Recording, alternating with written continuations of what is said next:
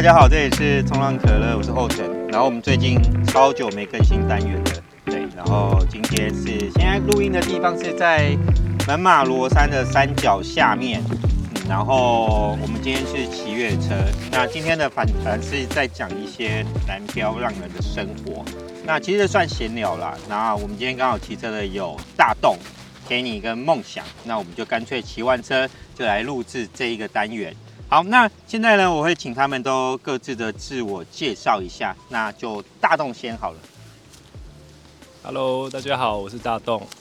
那我现在是目前是呃南湾那边的 Inside Coffee 的主理人。那肯漂的经历目前是一年四个月。哈哈哈。Kenny，Hello，我是 Kenny，我搬来恒春大概一年多了吧。我现在在恒春做帆布跟皮革包包的工作室，然后也弄了一个小小的背包床位。平常也就是一些朋友来找我玩玩摩托车。Hello，大家好，我是梦想。哎，我我来垦丁已经十三年了，我是嘉义人。然后现在的话，平常主要是冲浪教练。那偶尔会接木工啊，或婚礼布置其他的，反反正就到处打工。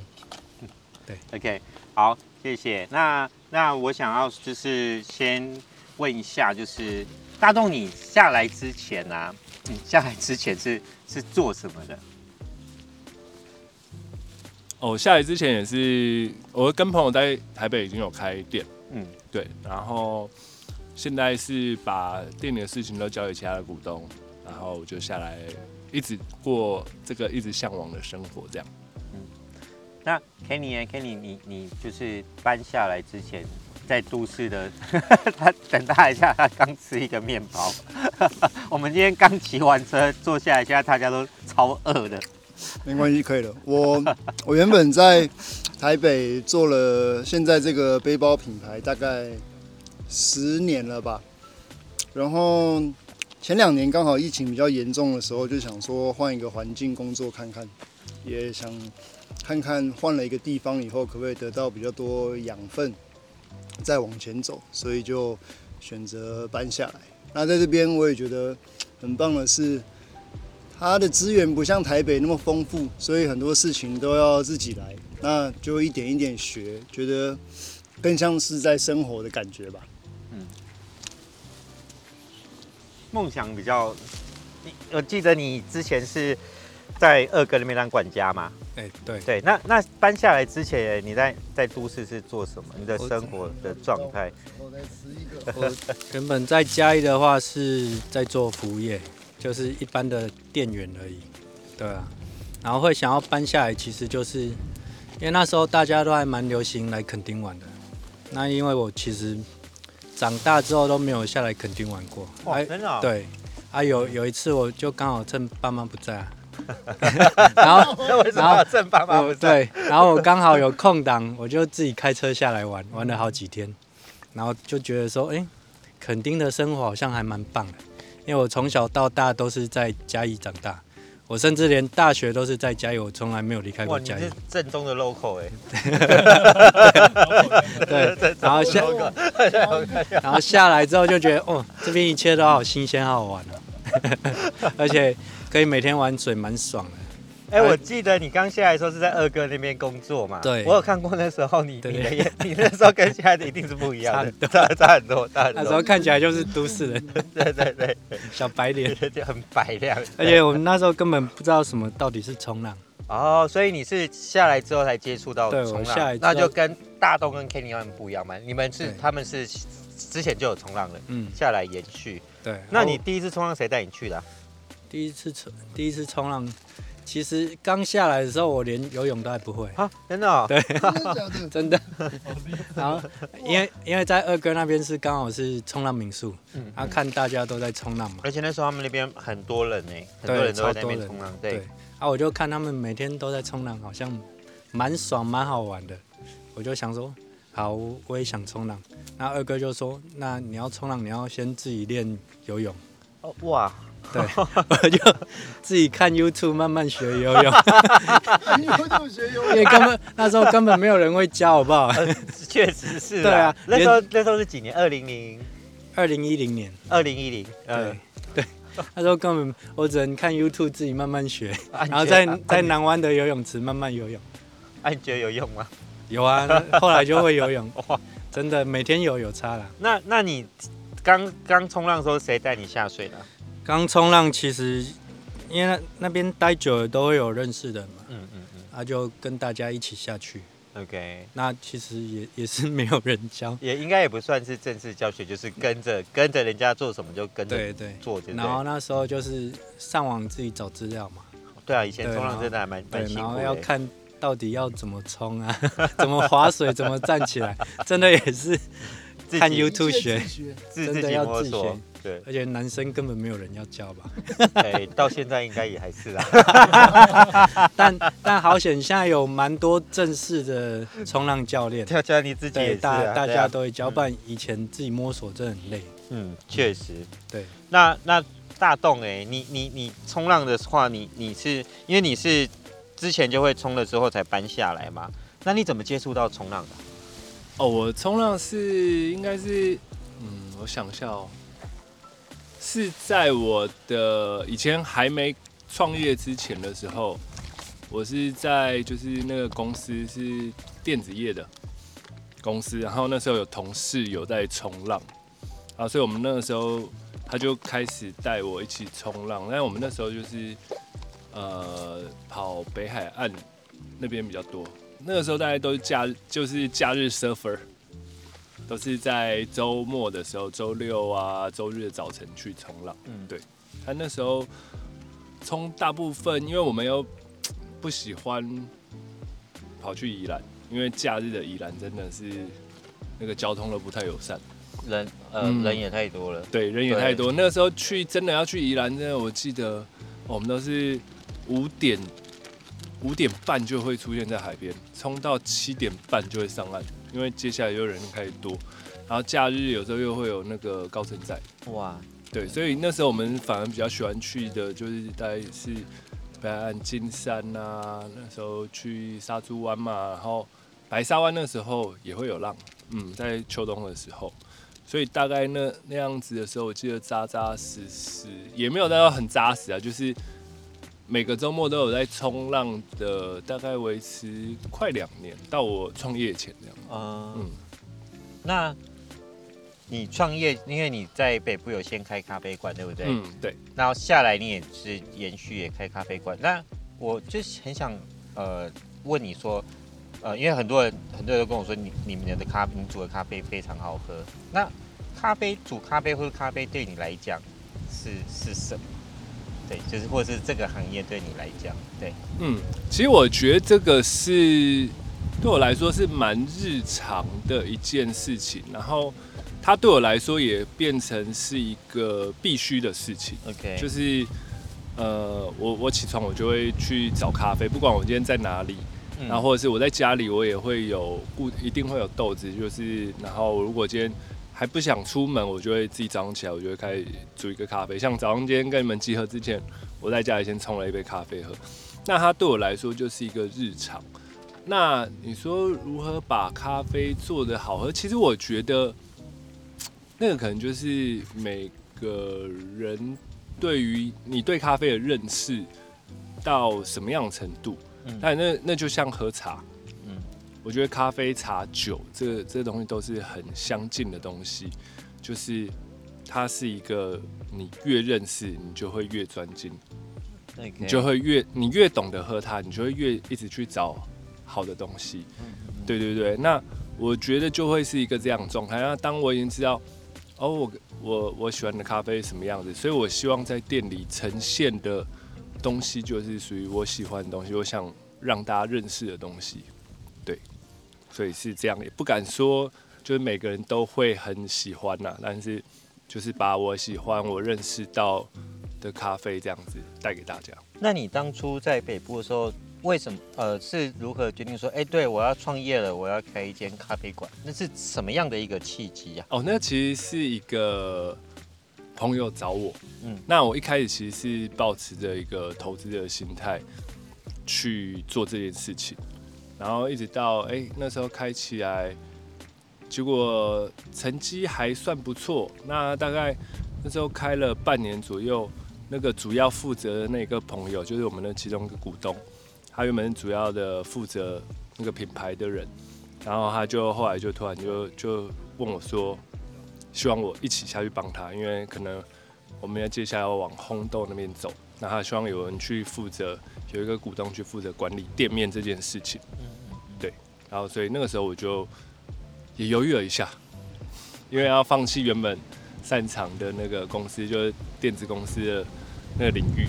哦，对，那也算是一个蛮大的，对，就是对我来说是一个转变啊，对啊，就是那时候你要做一个抉择的时候，然后我那时候就想说，好，因为毕竟这是自己自己投资的事业，如果我也需要对它更认识，嗯，我的掌握度才会比较高一点，嗯嗯，对我来说是这样，对，了解。那现在你们在南湾的咖啡啊咖啡馆，你有没有推荐？如果呃听众想要去喝，会去呃吃一些甜点，你有没有什么会？你觉得哪一些是他们必点，或是你推荐的？哦，如果先讲饮品的部分呢？因为我饮品我还是会建议大家喝你平常习惯喝的，因为你如果平常习惯喝，比如说你是喜欢喝黑咖啡，嗯，那你就可以点黑咖啡的品相，比如说单品咖啡啊。然后，或是你想要喝冰的，有冷萃的，或者单品也可以冲冰的。但是如果你平常喝的是，比如说你平常就喝拿铁，你习惯喝加牛奶的拿铁类的东西，我觉得你就不需要，因为你到这家店，你想要喝黑咖啡，你就想要尝试它的黑咖啡，因为那可能是你不习惯的。嗯，嗯。所以我觉得还是以每个人去习惯喝的饮品去选择。那如果我今天去说，哦，我平常都喝很浓，然后黑咖啡，但是。嗯我要一杯非常非常浓的咖啡，嗯，我只这样子，你会你会煮给我什么？哦，我会做一杯冰浓缩，嗯，哦，但加套一点点的水给你。哦，真的哦？为什么你觉得要、嗯、你要再套一点水？因为我觉得每不是每个人都有办法直接喝浓缩的浓缩咖啡，因为它，但是浓缩咖啡其实是一个咖啡里面意式咖啡里面最基本的东西。所以它应该是要最被重视的东西。那呃，我觉得，但是每个人他在喝，他就有点像，呃，大家都喜欢喝调酒，但不一定每个人都可以接受喝 shot 啊，也是，对，也是对，就是这个概念。嗯嗯。那我觉得浓缩咖啡其实萃的好，那加一点水是为了把它味道展开啊。对，但是它喝起来还是跟你平常喝的冰美式比起来是浓郁很多。对，嗯，了解。那甜点呢？甜点的话，就是店里蛮多人喜欢苹果派，嗯、我们有个苹果派。然后再来的话，提拉米苏也不错。那我个人很很喜欢的是我们的柠檬塔，我们自己做的，然后所以那个柠檬量对我来说，嗯，不够酸就不叫柠檬塔，所以我的柠檬塔算酸度是有的。了解。好，那我下次一定要去冲完浪，我就要去去喝咖啡跟吃东西，没问题。欸、那那像你刚刚讲说，因为你冲浪之前都是要在都市啊，然后你就要坐车去海边，要很早。但是你现在店在南湾了，我看你们常常就几个人，就哎、欸、有好浪，好像就板子拿就去冲浪。哎、欸欸，那个感觉应该差很多哦。哦，差非常多，非常快乐，爽度就不一样了，非常快乐，非常快乐，对啊，非常快乐。所以阿姨打开我就说，嗯，我要下去了啊。有时候因为像最近刚好可能，呃，最近刚好有员工在转换，所以员工有像之前啊，之前有员工他们是都已经可以出咖啡，就是出店所有东西的时候。我就会很放心的跟他们说啊，我要下去冲浪喽。那接下来一个小时麻烦你们。然后那最近刚好就是有新的员工，那我那天是真的打开以后发现，干，这浪也太好了吧！上个周哎，是 之前那个周末对不对？也没有，就前几天。前天前几天。神秘的力量。我是先看到 Kenny 的车停在旁边的斜坡上，对。那我想说，他冲短板的怎么会跑来南湾玩？我就想说。嗯，南湾有浪吗？就一打开说，哎，真的还不错，对吧？对，大概有腰的顺浪，哦，那还不错。对，然后然后而且重点人人不多，因为南湾常常有一些神秘力量出来的时候，根本就不没有人啊，无法预测。我觉得台湾是最无法预测。我也是这样认为。然后我那天就跟那个新来的那个同事说，马来西亚有客人来，你就因为他现在可能只会出一些啤酒啊，然后气泡饮，嗯，跟冷萃咖啡。我说如果等下有客人来，你就出这三个饮品。其他东西跟他讲，四点半开始才会供应，因为那到三点三点快半，我说我要下去一个小时。我这样很开心哎，这板子拿了就走到对面就可以哦，对，真的三分钟，嗯，差不多。而且我那天还因为只有一个小时，我还跑步下去。那这样你觉得在这边冲浪应该跟都市比的话，整个熟练度啊、技巧上都会差蛮多的哈？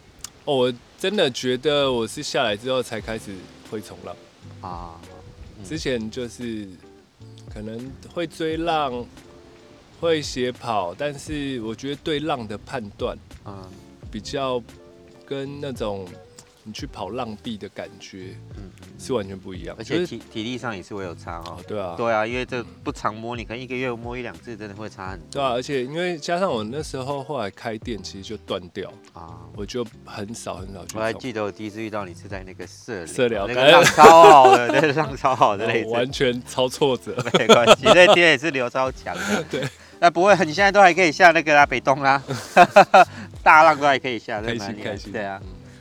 那我们请 Kenny，哎，Kenny，我真的很想了解你到底你在你搬下来之前是做你的工作，因为刚刚有说做包包嘛。对啊。可是可是这包包是下来之前就就已经在做了吗？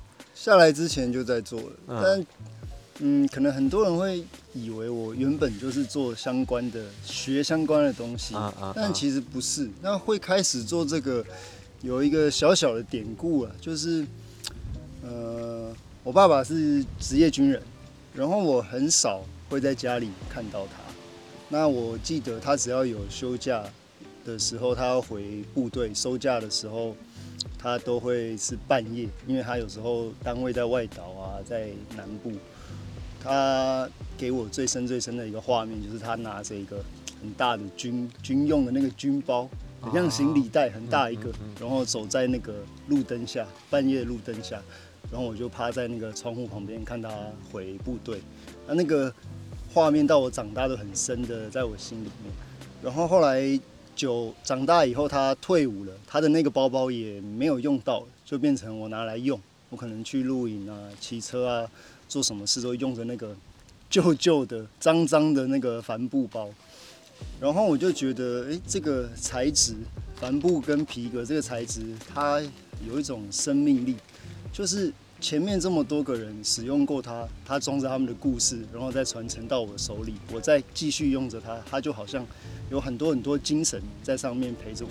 然后就算是一个新的帆布包交到每一个不一样的人手里，可能他们用出来的感觉、那个样子、那些摩擦也都不一样，它就变成一个完完全全属于你的东西。啊，我因为很喜欢它这个那种生命感，所以我才决定诶开始做这个包包这个事情。所以呃，那这就是在你都市就已经开始在做这件，在都市就做了，对，然后等于只是把工作室跟工作的地点从都市转移到这边而已。那当初你怎么会什么契机让你决定说，哎，我要搬到垦丁？那时候其实我们有个好朋友，我们是大家共同的好朋友叫 Birdy，知名导演 Birdy，他那时候就跟我说，有一年过年吧，他就一直叫我下来。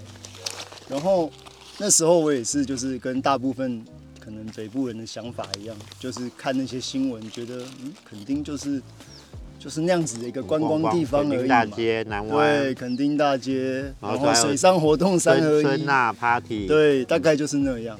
然后到那一次下来以后，我才哎发现，好像跟我心里想的。那个肯定完全不一样，因为带你带你玩的人就是玩不一样的相处的人也是不一样的人了。嗯、可能像后神你啊，嗯、或者是像梦想或大东，是一个做跟那些传统的比较不一样的事情，然后好好去发现这个地方的那种感觉，在这边过生活，对对对，过生活的感觉，然后才慢慢的当然很大一部分也是南方的这个浪的能量嘛，那个那么顺，对，然后那么长，不像在北部，然后就觉得哎、欸，好像可以转换下来。当初也没有设定一定会待多久，就觉得先换个地方，嗯，看看，都当一个学习，然后就搬下来了。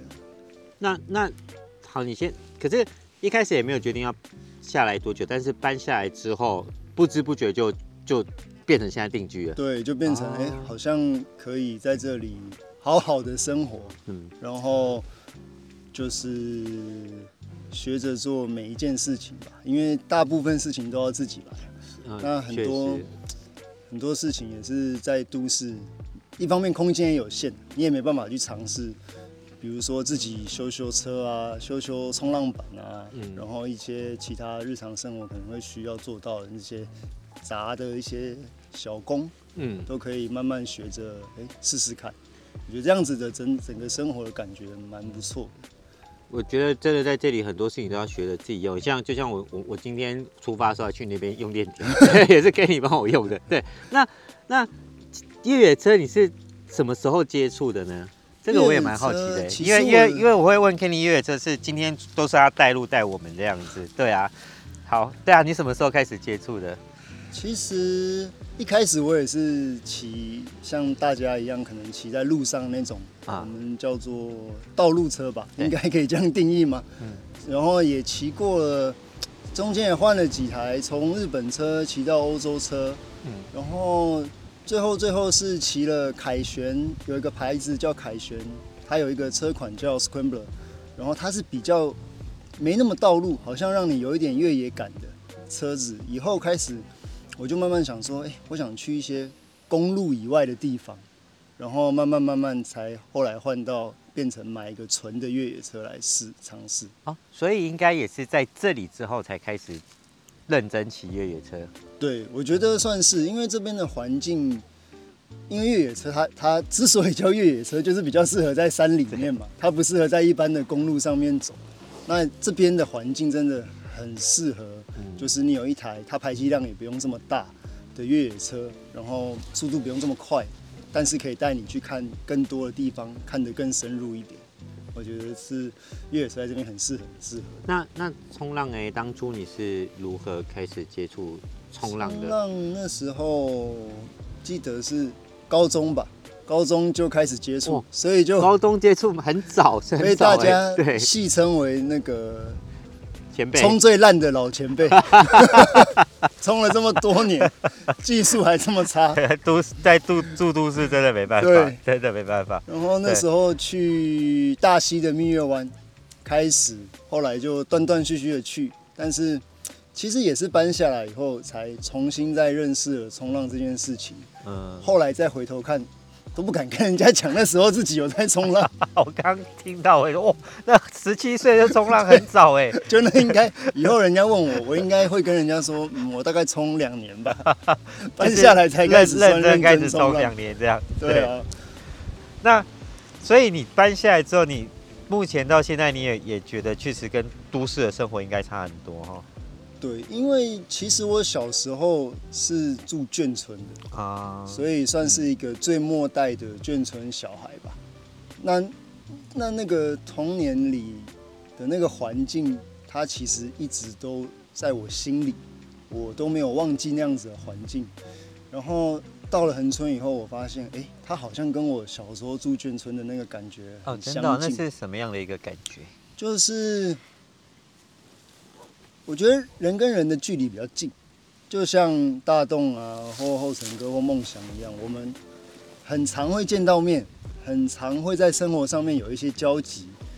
嗯，跟都市不太一样，是你住你隔壁的邻居，可能你跟他也没这么认识。但是就算你想要跟他熟，有些人有有时候在都市，你想要跟他那么熟，人家搞不好也会觉得，哎，你要干嘛？对对对对，对，对。然后这边就会有很多。可以互相照应的地方啊，然后再来更不用说的就是这边的环境，环境就是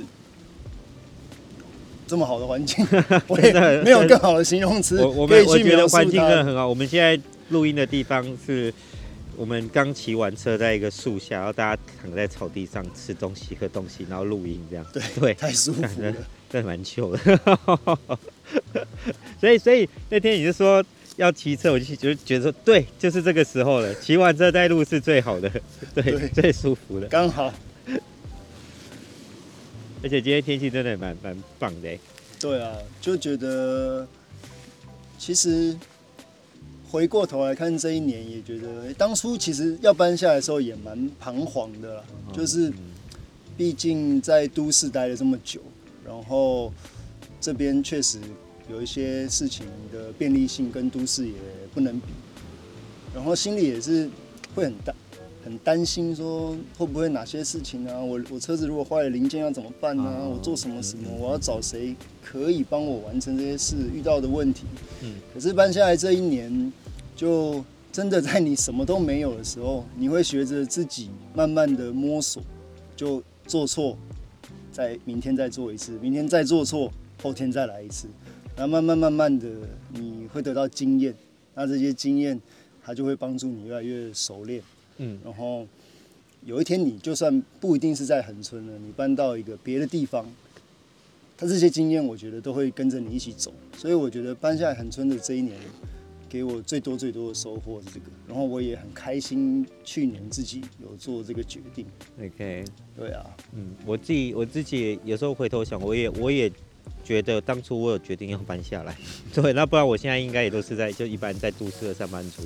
对，对啊，所以搬下来真的是一个还蛮大的转变。那你的包包，大家如果想买，要怎么怎么去哪里？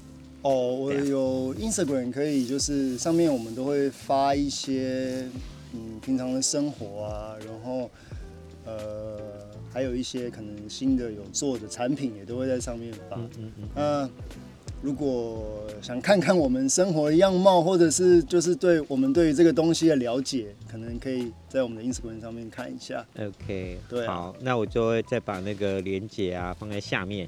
大家如果有兴趣，就可以点进去看一下这样子。好啊，谢谢谢谢。不会，谢谢大家。梦想欢迎了。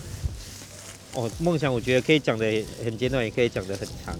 对，因为我有很多问题，但是我刚刚突然想到很多，现在突然又忘记了，因为太糗了。对啊，哎，那你这样搬下来几年啊？搬下来十三年了，十三年了哈。今年第十三年，所以冲浪也是十三，差不多十三年。对，冲浪也大概十三年。那像你之前都住在住在嘉义嘛？嗯，那你第一次接触到冲浪的时候是什么感觉？因为你一定是喜欢才会玩到现在嘛。可是我也蛮好奇，说你第一次接触冲浪的时候那个感觉是什么？第一次接触冲浪的感觉，其实我我相信有冲过浪，然后第一次有成功站起来的话，那个大家大家的感觉绝对不会忘。对，因为那真的太爽了。到到现在，我其实我也我也没有忘记第一第一道浪。对，那那感觉太爽太自由，而且而且冲浪会好玩，其实就是因为每一道浪都长得不一样。嗯，对，你无法预测它，所以你要训练你的临时反应。对啊。那你现在在肯定在住在 这边的 生活方式跟工作，因为刚刚有讲说就是。什么都做，对不对？嗯，对。但是你也没有一个主要说，哎，像因为像有部分人会说，哎，那我要把这个东西发展发展，把它变成事业之类的。可是梦想你就会，你的生活态度好像是，呃，什么都做，然后什么也不排斥，但是什么都做的也很不错。嗯，那你的生在肯定的生活的轴心跟你的想法，我是蛮好奇这一个的。生活轴心对，也不算轴心啊，就是。你的在这边生活的方式啊，跟态度。其实我一开始真的也是像大家一样，都是就一般上班族，嗯、每天每天上班，然后就月休四天这样。对，然后下来之后，其实一开始也是当民宿管家，正常上班。然后，然后因为我去的那间民宿，刚好二哥啊，他很喜欢搞东搞西。他甚至连房子都全部自己盖。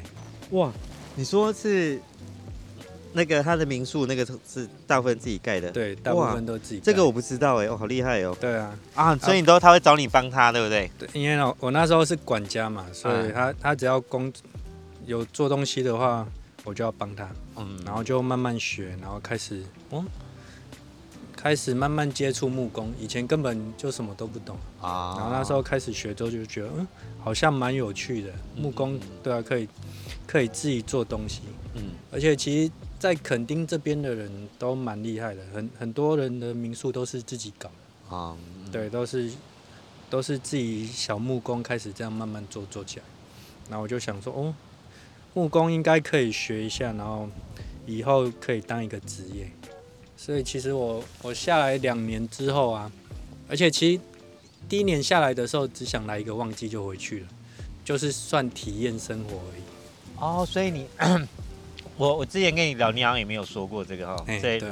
哦，你那时候是真的是这样想哦。对，那就想说下来一个旺季，就跟 Kenny 一下来也是想说待一阵子，然后再看看嘛。没有想说要定居，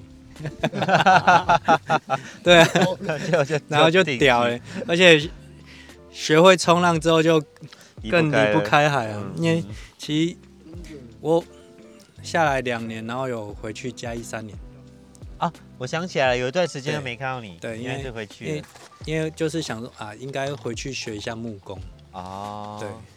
哦，所以那时候回家一次，专门要再回去学木工。对，专门专门学木工，而且想说，嗯，那时候还那么年轻，要一技之长。然后一直在垦丁，好像过太爽了，然后没有一技之长，就想说应该该回去学个专业专业点的东西，嗯，才回去学木工。OK。对啊，回去之后，其实我学的也不是一般的木工，那时候是刚好有认识艺术家，所以是跟着艺术家。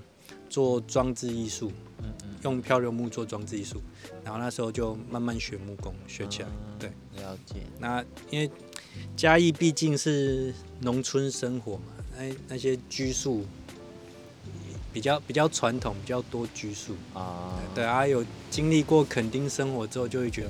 应该很不习惯吧，因为垦丁那时候很 这边很自由，很奔放啊。对啊，而且你刚下来的时候，那那那那段期间是也是，我觉得是垦丁在转变的期间。那段期间很好玩。对，那那段期间真的蛮好玩，蛮好玩。那段期间的垦丁大街也好玩。哦，对。对，那时候跟现在不一样。我那时候几乎每天都有趴。对对，然后我们只要每次就是拎着啤酒去那边找朋友。啊，对。反正那边时候还蛮好玩。其实大家都还蛮团结的，对，那个时期，那个时期，肯定大街摆摊完啊，其实大家摆摊结束之后，都会到大街最尾巴那边，seven 那个啊，小湾小湾那个 seven 那边，对对对，或小湾 seven 或去马德巴那边，大家一起趴，对。对，那时候我真的觉得蛮好玩，嗯，我我也是觉得那个有体验过之后，就真的很难收心，对啊，所以他也不需要收心，所以回回家一撑了三年，后来觉得。木工至少基本的都会了啊，就又想要回来了。了解。因为其实，在嘉义我也有到处找过浪，但嘉义真的啊，没有在嘉义去找浪哦。一因为会冲浪之后，就会想说，会不会有一些？所以真的真的不行，真的那边真的无法。那时候真的无法啊。对啊，那时候渔光岛也还没有那么多人去冲啊，就不知道说其实那么近的地方就也可以冲浪。对。但已经习惯垦丁了，就很难再冲其他地方了。嗯嗯，对啊，了解。所以就一直一路一直到现在这样。对啊，就觉得应该会定居了吧？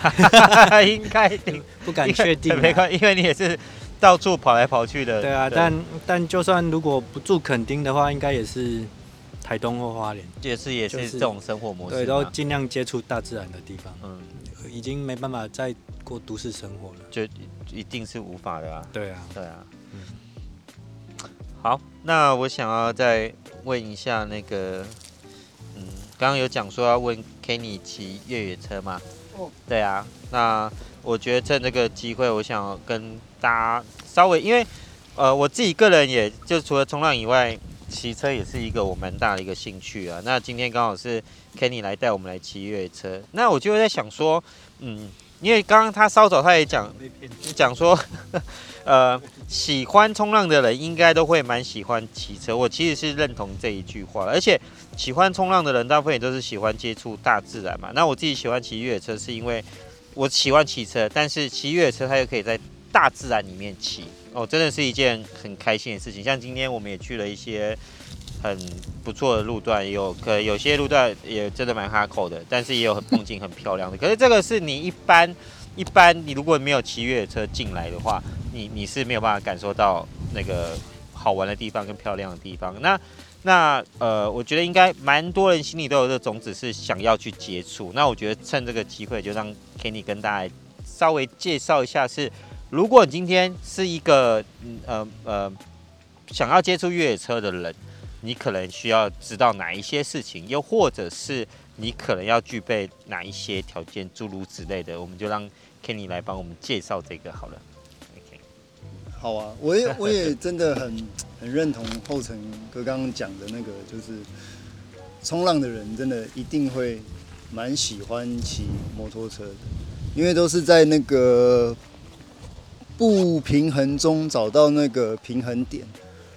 然后，如果要开始的话，当然最最最就跟冲浪一样，最开始要注意的一定是安全，安全就一定是最重要的。所以我们在出来骑车的时候，如果会去的路它相对是有点危险性的话，那那些护具啊，看起来有点。颓颓的，没那么帅的，我们今天还是必须要穿一下。对，我们要把安全永远放在第一位，就是除了身上的护具以外啊，再就是你骑的车的车况，刹车啊、离合器啊这些的，都有没有就是到一个稳定的状态？不敢说是最好，但是它至少要稳定。然后再来的话，我觉得是。有一点可能需要特别跟大家分享的是，其实懂得怎么让一台车往前走，不并并不一定代表你懂得怎么去操控一辆摩托车，因为在这些道路以外的林道啊，我们更多的时候不是让它往前动就开始骑车了，它常常是一个。走走停停的，然后有很陡的斜坡、很陡的下坡，还有一些土路、很湿滑的泥巴地，它都需要你很精准的去控制你的重心，还有操纵你的离合器，然后你应该在哪一个档位，用多少的轮子转动的抓地力去脱困，去穿越过那个地方，所以。跟一般人想象的可能很大的不同，就是我觉得对你自己的车的熟悉度要好一点，然后真的真的很了解你自己的车了，不管是车况还是性能，然后再开始把它骑到这些山里面会比较好。然后更重要、更重要的一点是，千万千万不要一个人去骑这个林道。我自己也是上一次两个人来忘了带水。还记得那天是夏天，结果中暑，差一点就骑不回去了。哇，你是真的骑到一半，真的中暑了，我真的头非常非常痛，然后我没有任何一点力气，就是在帮大栋拉一下车啊，或者我自己的车，我要把它牵起来，我都哇，真的没有力气。哇，那那时候我就也是蛮深刻的是，如果只有我一个人的话，哦，那可能真的是蛮蛮面临那个生死关头的。嗯嗯嗯嗯。如果那时候只有一个人，所以因为这些越野的路跟公路不太一样，你每你今天去，跟你下礼拜去，下个月去，可能它的那个路面的状况都是会有很大的不同。这也是它好玩的地方。对，对，当然这也是它好玩的地方。跟冲浪一样。对对对，你错过了这一道浪，永远不会再有一道一模一样的。啊，这个路你今天骑的又跟上次又不一样。对对，所以觉得骑越野车跟冲浪很像是，它好像比较偏向一个。哲学运动，你要在这个选择，就像你，你选择一道浪，哪一道浪适合你自己，你追，然后你跑不跑得完，你能够在上面完成哪些动作，跟你在山里面骑越野车，你选哪一条路线？奇怪，我选择什么，摔个半死，为什么旁边那个人他轻松的就过去了，都有很大的不同。嗯，对啊，所以我觉得这两个事情是很适合一起。一起做了，就是你有一台你很喜欢的摩托车，然后你有一张冲浪板，可以用它们一起去接触大自然。嗯，我觉得确实是因为冲浪也是极限运动，它是在大自然里面跟海浪。越野车其实我觉得也是，对对，你要先先要拥有，不要说很高超，你要拥有还不错的的骑车技术，嗯，然后也是在大自然在山里面跟它互动，嗯、对，它可以很极限，但是你要安静的时候，你把你找一个舒服的地方把车熄火，它也是很安静，对对。那真的蛮像，跟冲浪蛮像的是，都是一个你跟大自然相处跟对话的过程。对，还有跟跟越野车又是跟自己的车子又多跟车子的对话。对对对对对。虽然冲浪板也有每张板子设计的不一样，但是车子又更复杂了很多。我想。每一台摩托车不管好或坏，它都有它的灵魂跟生命。这我认同，因为我也超热爱摩托车，在里面找到一个你跟他最好的对话方式。嗯，就是没有最好的摩托车，但是一定会有一个最适合适合你的，跟就就跟冲浪板一样，没有一张绝对最好、绝对最坏的，只是适不适合你。对啊。对。所以希望大家来恒春找后成跟梦想冲浪，然后也可以有机会把车骑下来，我们可以大家一起去山里面绕一绕。那那那我们刚刚好，那讲到这边，但是如果今天一个初学者，还有说，哎、欸，听完之后他就说，哎、欸，搞不好敲你说，哎、欸，我好想要越野哦。那我、嗯、我我，如果他根本就也只会骑一点点挡车，那他要怎么接触啊？就是就是有没有什么？因为我觉得在越野车哈，越野车就是在台湾，我觉得是虽然有蛮多人在玩的，呃，也也不是很多啦，就是一定有他的族群在玩。可是，可是对这个族群以外的人以外的人，如果他们今天想要接触，我觉得根本就是不知道如何去去着手呢。你像我，我之前其实我们刚刚有在聊说，其实我之前三年疫情前我就有有有认真玩一下下，嗯，但后来我又中断了。因为那时候我也找不到很多资讯这样子，可是你看，连我有接触过的人，我都会觉得哦，这资讯好难去取得哦。那今天一个完全没有或是的人，你觉得他要怎么接触越野？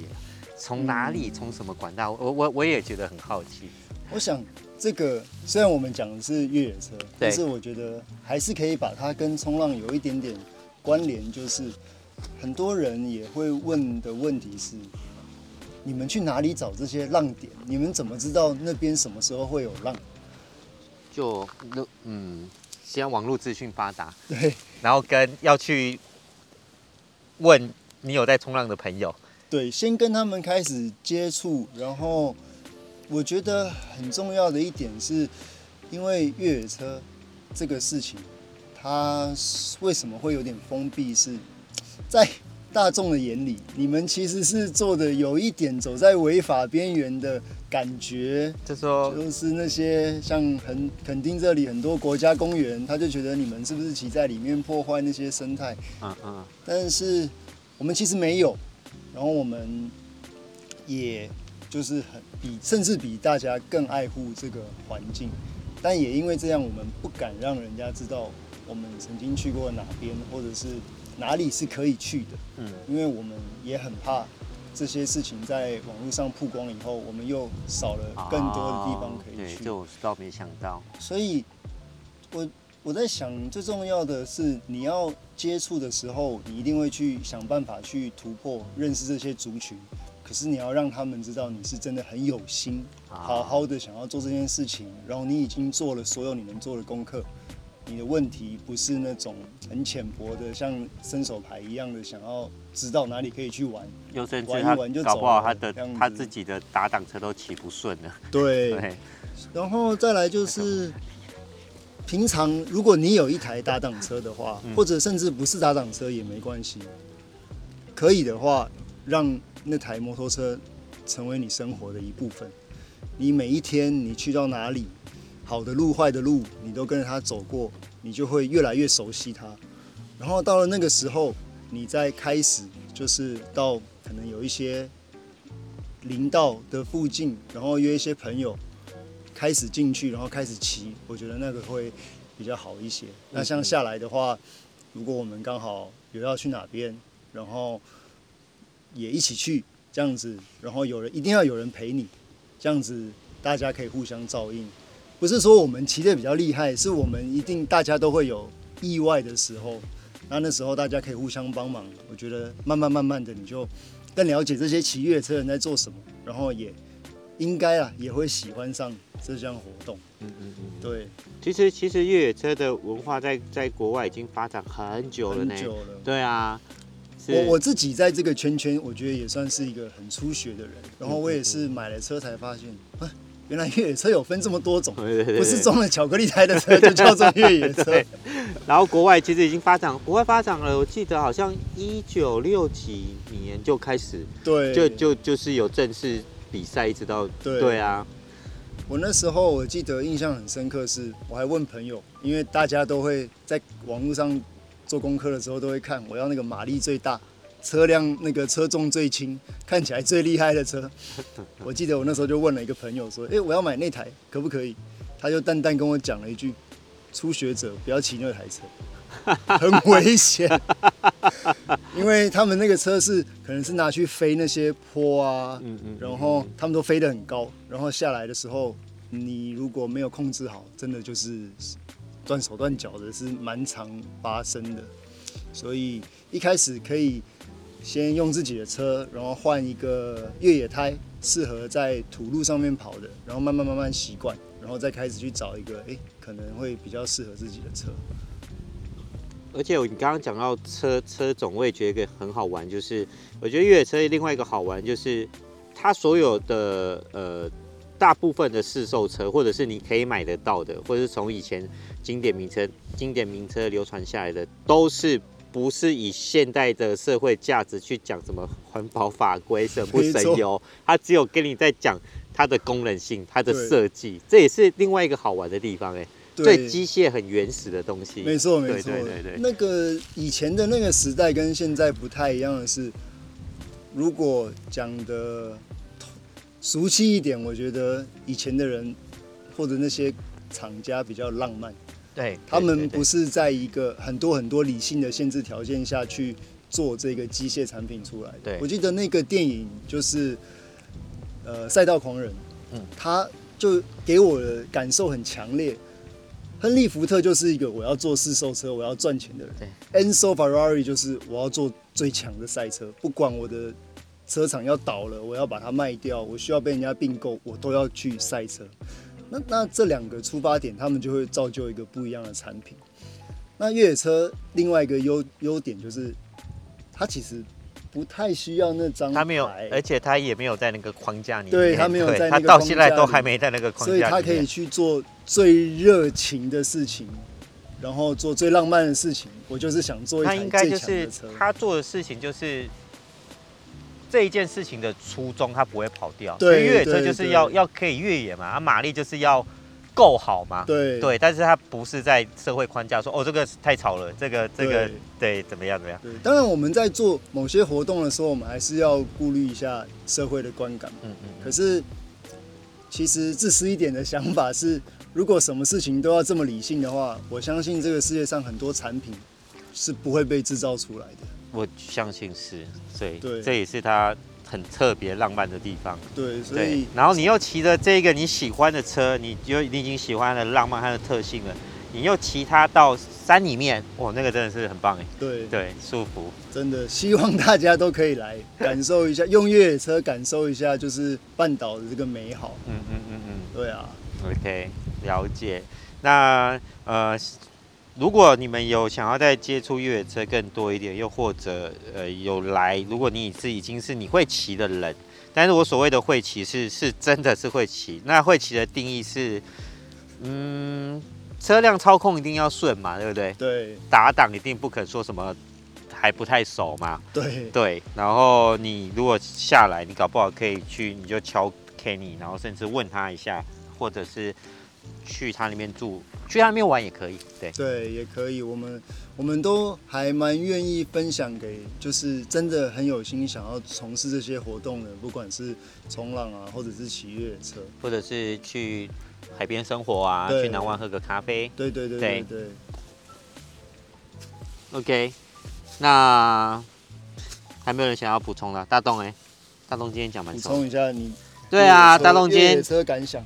今天大家 对啊，对阿栋 说：“我身高一八七，我哦，我要我要先讲，今天今天很多，我身高一六八，有些有些地方我已经很惊了，因为我有时候紧急要刹车一个大斜坡，然后我要先看，哎、欸，我的脚要放哪里？不行。”那个那个零点几秒的时候，我脚放上去，我会踩不到底，然后我选择另外一个点，结果大洞完全没有，就 直接脚放了就滑下去了。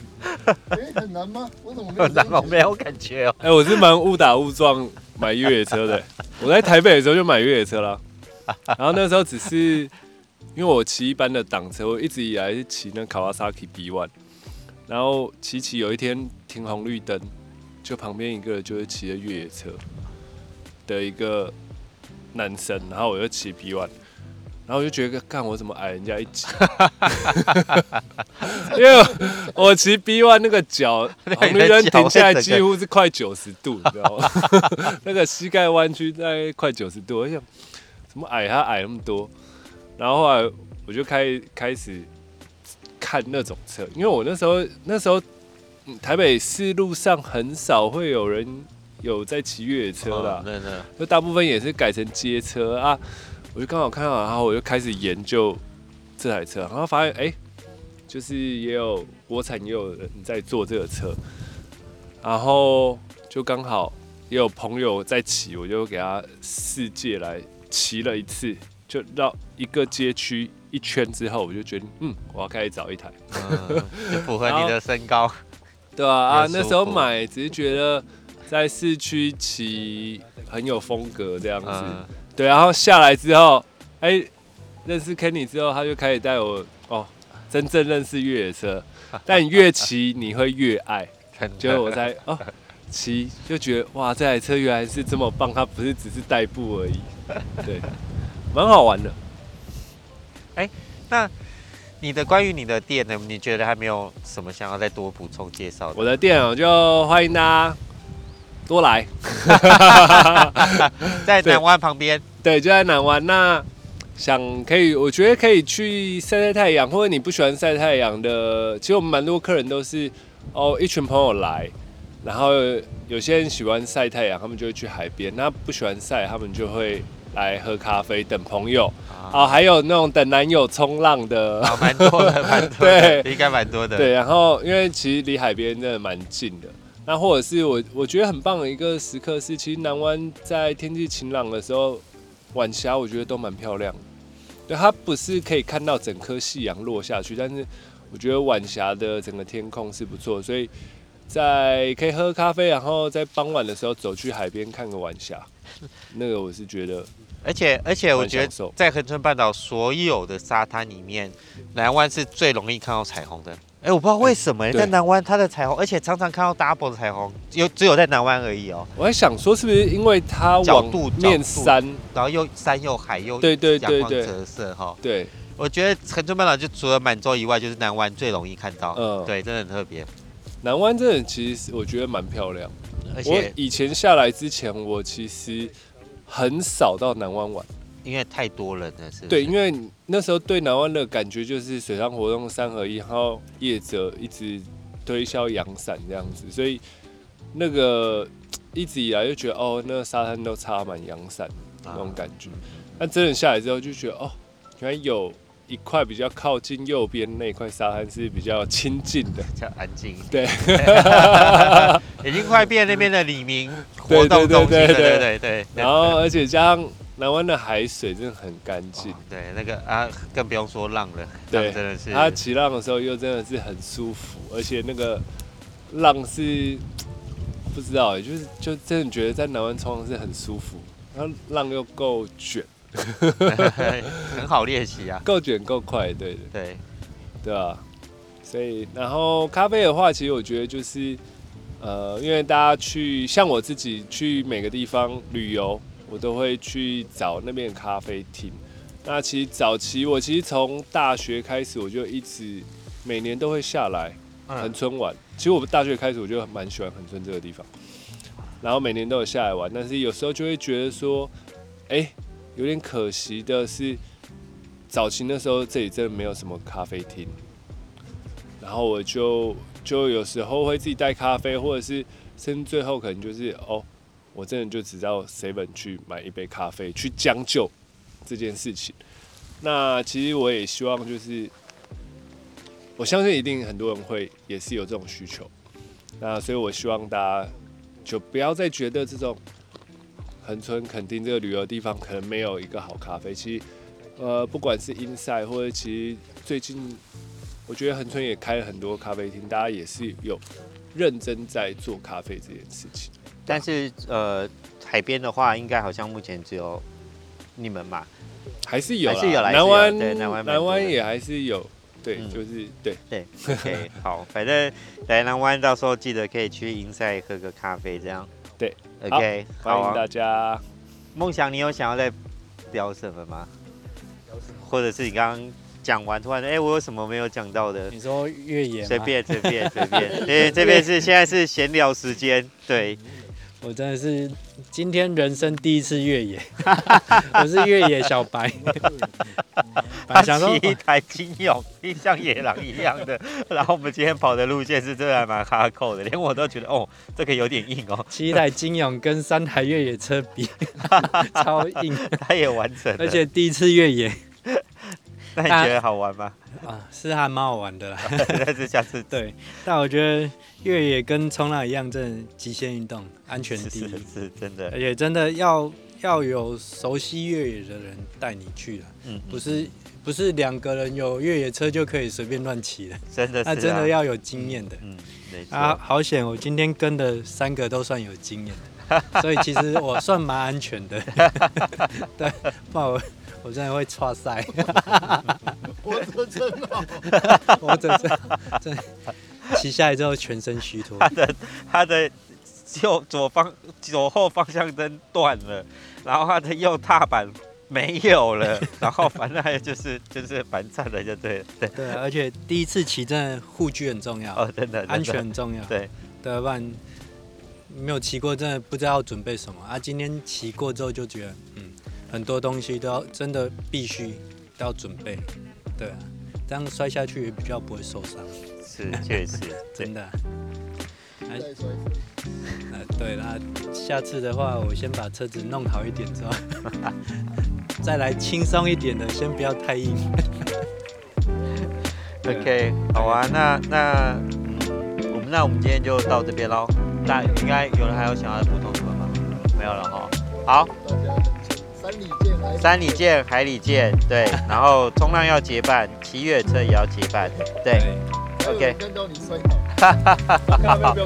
喝咖啡不用了，喝咖啡不用，啊，去找 Kenny 玩也不用，没关系，对，对，啊，来学冲浪也不用结伴，没关系，对，对，我们会照顾你的安全，对，好啊，那我们今天的单元就到这里了，OK，谢谢大家，谢谢，OK，